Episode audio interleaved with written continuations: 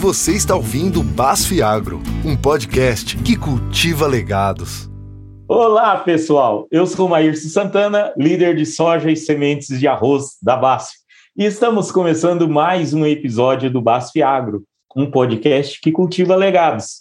Nesse episódio, nós vamos falar um pouco sobre o mercado da cultura da cana-de-açúcar, seja pela produção de etanol, ou seja pela produção do açúcar a cana é importantíssima para o agronegócio brasileiro e também para a BASF. Para conversar conosco, eu convido o ilustre Caio Carvalho, diretor da Canaplan e o atual presidente da Associação Brasileira do Agronegócio, a ABAG. Caio, obrigado por topar o nosso convite aqui. Gente, é uma, uma honra, um prazer estar com vocês. Caio, fala para nós um pouquinho sobre você, diretor da Canaplan, e aí seu papel na BAG como o nosso interlocutor da agricultura aí perante toda um, a nossa sociedade brasileira. Maios, muita honra que eu tenho o cargo de presidente da BAG, que é a Associação Brasileira do Agronegócio, são várias culturas, as cadeias produtivas todas, ao mesmo tempo eu sou conselheiro da Única, que é especificamente a cadeia da cana, isso me dá uma visão geral, e como consultor eu tenho procurado levar essas coisas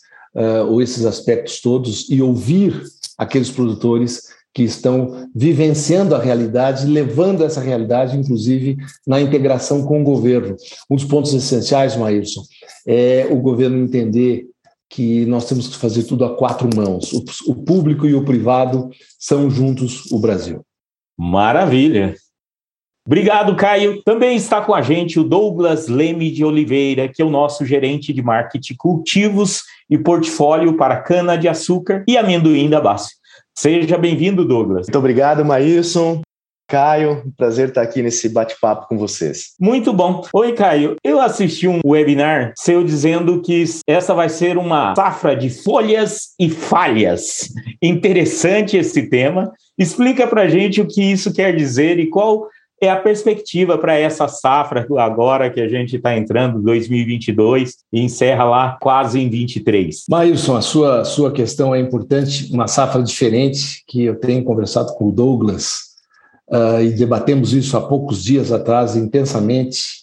Nós colocamos esse apelido na safra como folhas e falhas, porque ela tem duas características que são realmente, uh, digamos assim, muito diferenciadas em relação a tudo que a gente viu até hoje. Primeiro, que o canavial está muito atrasado. O que eu chamo atrasado? A gente vem com heranças da safra anterior, de muita seca, com geada, com incêndio. Então a cana desenvolveu de forma atrasada. Então ela tem muita folha, está muito verde, mas relativamente pouca cana. Por outro lado, as soqueiras, ou seja, aquilo que a gente colhe, que rebrota, nasce e volta, essas soqueiras estão apresentando muitas falhas como função disso que falamos. Por isso o nome folhas e falhas que por si só já define uma oferta uh, que não será uma oferta brilhante. Nós entendemos que será, Maílson, uma safra um pouco maior que a safra anterior, mas ainda pequena. Perfeito, Caio. Essa questão de estabelecimento e manutenção das culturas, todas têm suas problemáticas, mas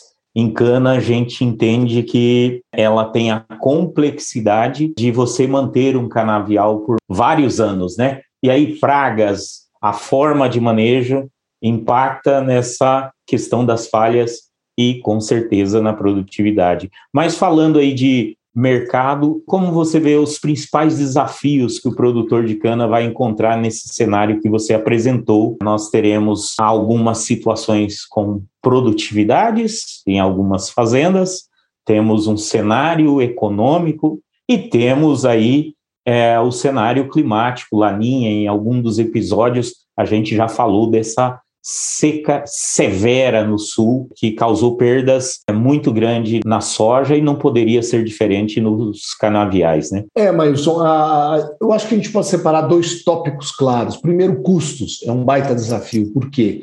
Porque os custos subiram de uma forma expressiva pela loucura de logística que houve durante a pandemia e, posteriormente, com a questão da invasão uh, da Rússia na Ucrânia, fertilizantes, enfim, de uma forma geral, subiram. A gente está com uma crise novamente de, de de navios podendo estar tra trazendo produtos saindo dos portos de toda aquela região onde está o conflito, a questão europeia. Tudo isso pesou em custos de diesel, aumento de preços, e é claro que nós estamos falando de um lado eh, digamos assim, que pesa no bolso do produtor. Do outro lado, os preços seguiram muito bons, nós temos expectativas em nossa visão de preços um pouco melhores na safra que estamos entrando agora 22, 23 em relação à safra passada, de tal forma que acreditamos que ah, os preços melhores, ah, digamos, fazem frente a um pedaço do custo, mas ainda teremos custos pesados. De qualquer modo, eu sou muito otimista, acredito eu que com uh, exceções, tipo um pedaço do Paraná, Mato Grosso do Sul, mais próximo do sul, onde houve uma, uma seca muito forte, as regiões, de uma forma geral, vão ganhar, um, vão apresentar um ganho de produtividade. Então, acredito eu que teremos uma terceira safra com resultado médio bom em cana-de-açúcar. Maravilha, Caio.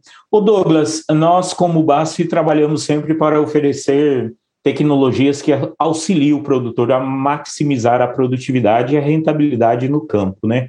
Como você vê as expectativas do produtor para essa safra com as ferramentas que a BASF oferece? Olha, Merilson, acho que, como bem disse o Caio, é, a safra passada, eu costumo dizer que nós temos ali o, o que está sob nossa influência, nossa influência direta, o que, que de fato a gente pode intervir ativamente para que seja para que tenhamos uma melhor safra, ou nem tanto, e aquilo que foge ao nosso controle, né?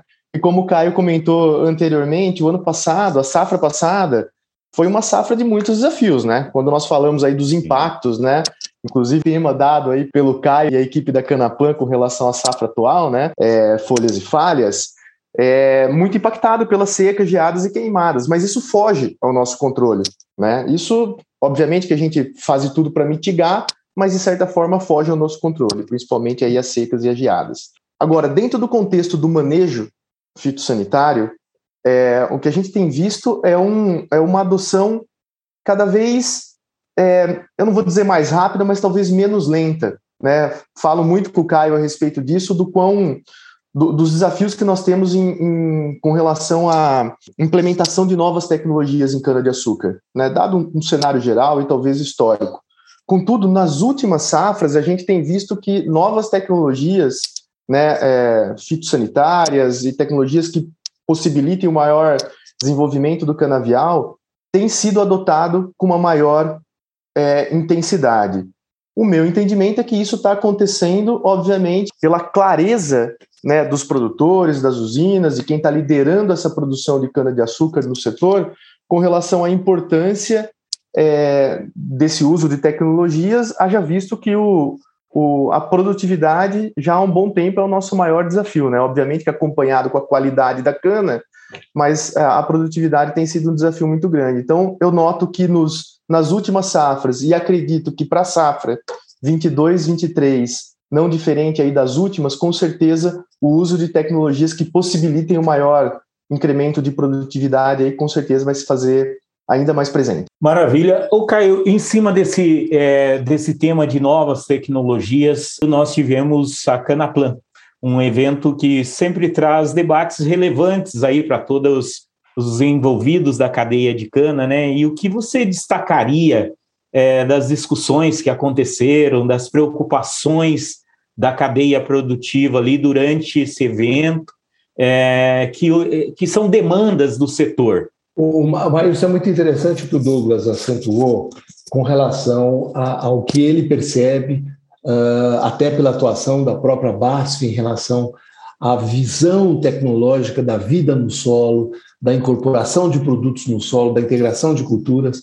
Nós fizemos um debate muito grande uh, uh, naquele dia da nossa reunião sobre indicadores da safra, da safra passada, da safra atual. Percebemos que deveremos ter um ganho de tonelada de cana por hectare, uh, porém uma certa redução na qualidade, porque as, as canas estão muito atrasadas. Claro que o Laninha, como disse o Douglas, pesa nessa história na medida em que pode trazer um certo período de seca, que pode piorar um pouco a, uma expectativa que nós temos no final da safra. Mas nós temos uma área menor, uma área de um a um e meio menor, a gente está tendo uma competição muito, muito grande com grãos. A verdade é que a subida do preço das commodities em função de tudo que falamos foi realmente impressionante. O plantio esse ano tenderá a ser, até o final do ano, bastante maior do que anos anteriores. Deveremos ter um plantio de 15%, uma renovação de canaviais de 15%, contra algo que gerava em torno de 12%. E temos os cenários que indicam, dependendo do clima, do que acontece agora no outono e no inverno, do que acontece na primavera, por isso que é tão importante continuarmos acompanhando essa evolução, nós poderemos ter algo que seria um ponto médio de 545 milhões de toneladas, entre 530 e 560 milhões de toneladas de cana, uma, uma qualidade de cana que gira em torno de 140 quilos, e o mix, esse é um ponto de uma variável importante, que deve ficar entre 40 e 45, a safra passada terminou em 45 alguma coisa, deve ficar menor. Por quê? Porque, uh, em primeiro lugar, pela qualidade, em segundo lugar, porque o etanol vem tendo prêmio sobre o açúcar, não sabemos até quando, mas ele está com prêmio.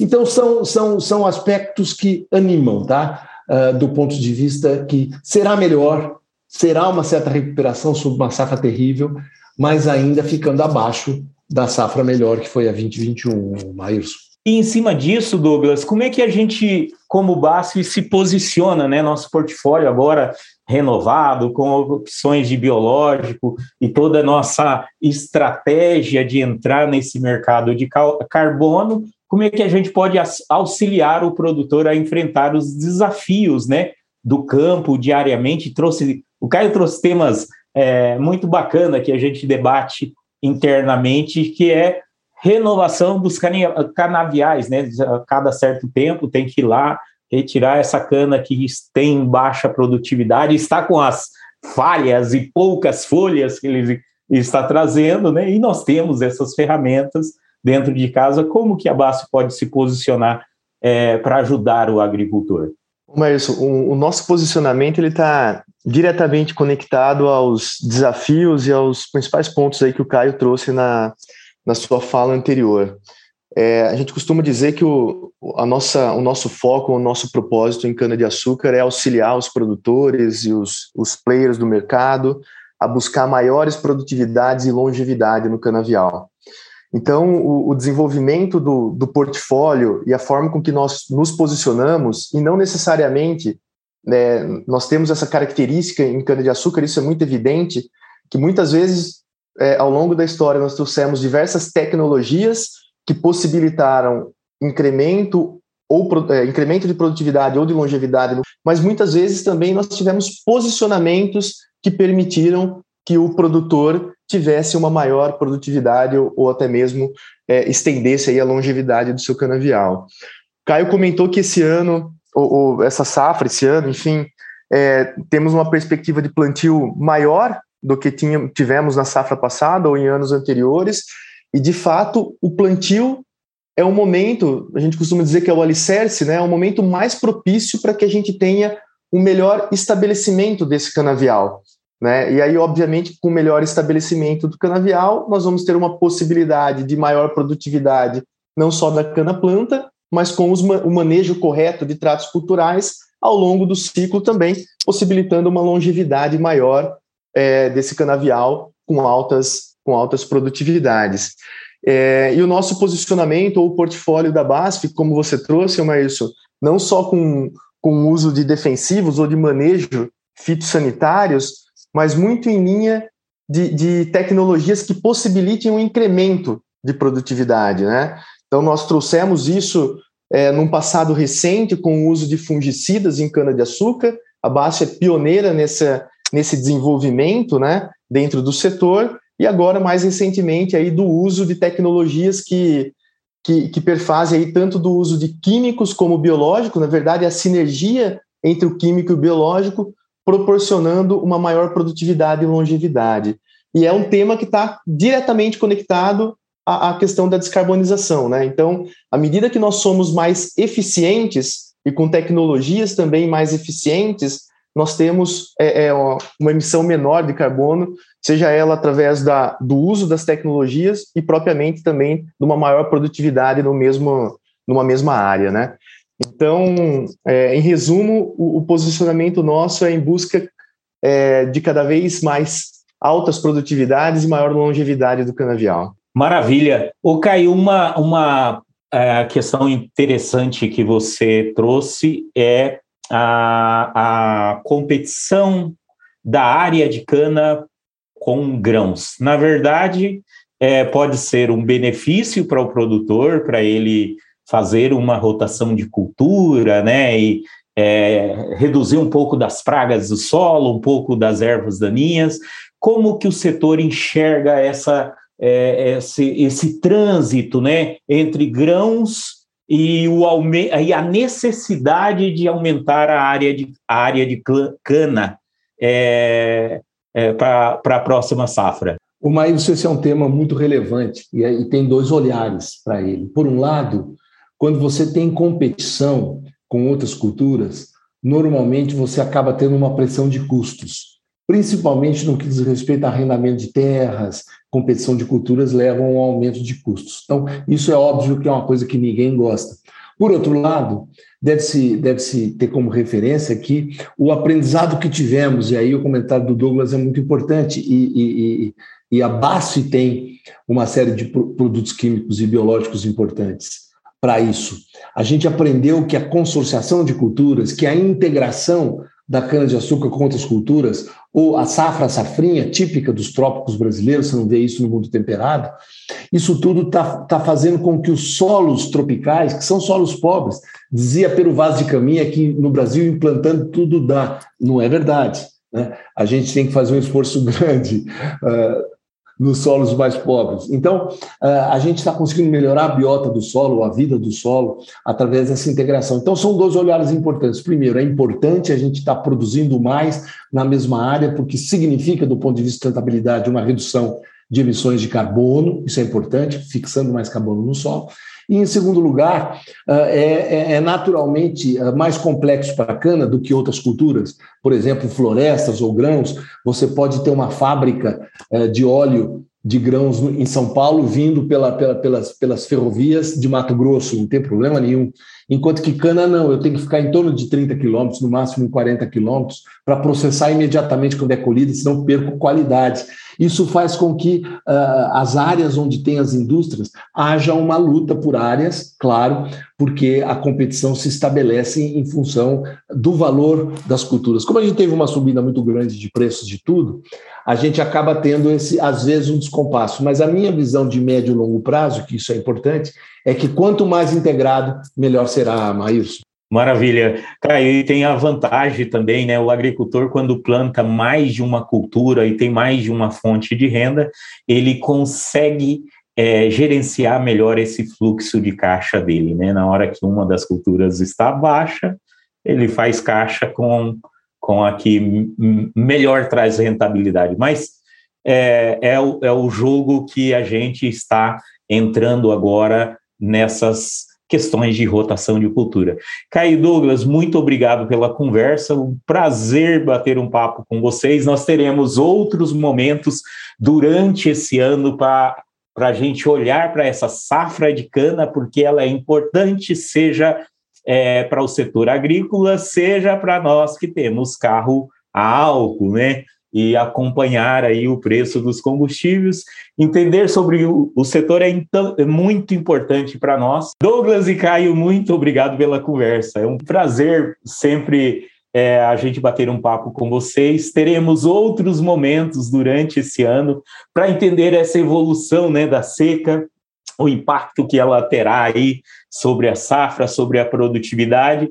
E para nós, os ouvintes e as pessoas que participam desse setor, é importante a gente acompanhar esses debates sobre a sustentabilidade da nossa agricultura no Brasil e no mundo. Obrigado, Douglas. Obrigado, Maírson. Para a gente também é um prazer poder estar falando aqui com, com os ouvintes um pouco mais das nossas expectativas ou perspectivas para essa safra que está começando. É, com certeza, não diferente das demais, ao longo da safra teremos vários desafios e também oportunidades. A gente vai ter a oportunidade também de voltar a falar ao longo da safra. De qualquer forma, é, eu deixo uma mensagem aqui para que todos continuem contando conosco aí para os desafios que estão por vir Contem com, conosco, com todo o time da BASF. Caio, obrigado por ter você nesse debate aqui. Muito obrigado por nos representar, nós da agricultura, nesse debate né, com a sociedade sobre agricultura, sobre cana, sobre etanol, sobre a gente ter a possibilidade de dirigir no Brasil em cima de uma matriz mais sustentável. Maios, foi um prazer. Douglas, obrigado pela parceria. Eu quero dizer a vocês que, puxa, a gente tem que continuar, nós temos que falar sobre a Índia, exporta, Índia e exportações de açúcar, como é que vai andar a moagem, precificação da gasolina, os preços do petróleo, câmbio, clima, enfim, muitos temas daqui para frente. Um abraço a todos. Obrigado, Caio. Obrigado, Douglas. E para finalizar, o nosso muito obrigado a você, ouvinte, pela sua companhia no Basf Agro um podcast que cultiva legados. Acompanhe as redes sociais da BASF. Os links estão na descrição desse episódio e até a próxima.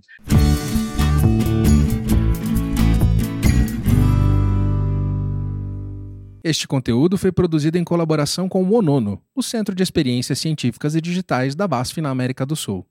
BASF We Create Chemistry.